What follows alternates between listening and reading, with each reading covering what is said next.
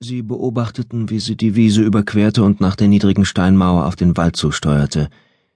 Sie wirkte unbeholfen. Ein leichter Fang. Sie ließen sich Zeit, brachen die weißen Birkenruten ab und schälten die Rinde herunter. Sie hörten, wie sie durchs Unterholz stapfte. Lächelnd sahen sie sich an, aber sie sagten nichts. Sie schälten die Ruten, und dann gingen sie ihr nach. Sie dankte Gott für das Mondlicht. Fast hätte sie das alte Kellerloch übersehen, und es war tief. Nach einem vorsichtigen Bogen um die Stelle lief sie weiter durch das hohe Gras und Schilf, vorbei an den Weiß- und Schwarzkiefern, Birken und Pappeln. Unter den Füßen Moos und Flechten, Geruch nach Moder und Immergrün. Sie hörte, wie sie mit hellen musikalischen Stimmen durch das Gestrüpp hinter ihr brachen, spielende Kinder im Dunkeln.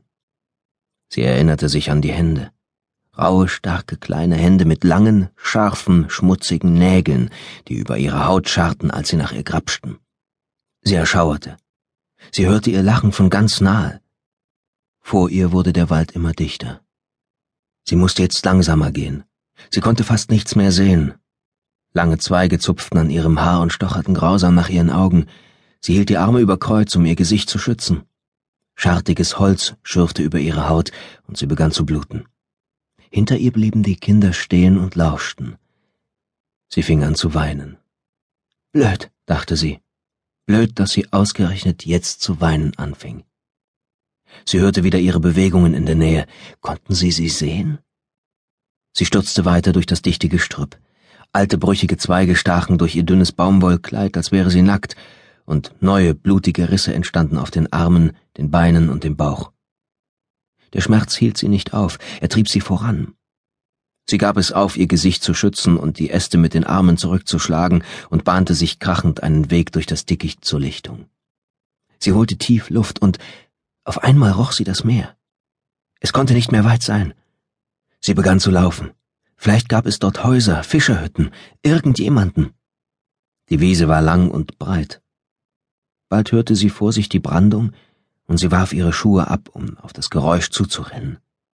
Gleichzeitig brachen elf blasse kleine Gestalten durch die letzten Ausläufer des Unterholzes und entdeckten sie im Mondlicht.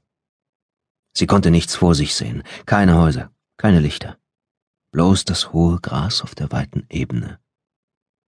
Und wenn nur das Meer vor ihr lag, dann saß sie in der Klemme, in der Falle. Doch daran durfte sie jetzt nicht denken. Beeil dich, dachte sie, schneller. Sie spürte einen bohrenden, kalten Schmerz in der Lunge. Die Brandung war jetzt lauter. Das Meer war ganz nah, irgendwo gleich hinter der Wiese. Sie hörte sie hinter sich rennen und wusste, dass sie ebenfalls ganz nahe waren. Sie lief mit einer Kraft, die sie selbst überraschte. Jetzt hörte sie ihre Verfolger lachen. Ihr Lachen war schrecklich, kalt, böse. Sie bemerkte, wie einige zu ihr aufholten. Ohne Mühe hielten sie sich neben ihr, beobachteten sie grinsend, ihre Zähne und Augen glitzerten im Mondlicht. Sie wussten, dass sie wehrlos war. Sie spielten mit ihr. Sie konnte nur laufen und trotz allem die Hoffnung nicht aufgeben, dass ihnen das Spiel irgendwann zu langweilig wurde. Kein einziges Haus in der Nähe. Sie würde allein sterben. Sie hörte eins der Kinder jaulen wie einen Hund und Plötzlich peitschte ihr etwas von hinten über die Beine.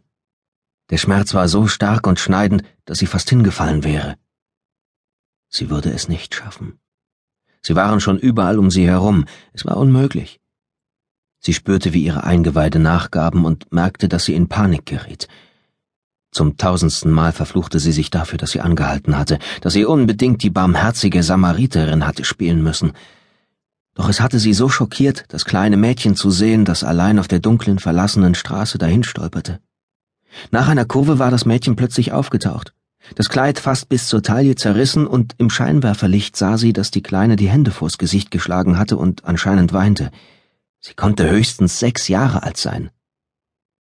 Also hatte sie angehalten und war zu ihr gegangen. Sie hatte gedacht, Unfall, Vergewaltigung. Das Mädchen hatte zu ihr aufgesehen, mit diesen intensiven schwarzen Augen, in denen keine Spur von Tränen war, und hatte sie angegrenzt. Aus einer Ahnung heraus hatte sie sich umgedreht, um nach hinten zu blicken, und da sah sie sie vor dem Auto. Sie hatten ihr den Rückweg abgeschnitten. Auf einmal hatte sie Angst. Sie schrie sie an, sie sollten von ihrem Auto weggehen, aber sie wusste bereits, dass sie ihr nicht gehorchen würden.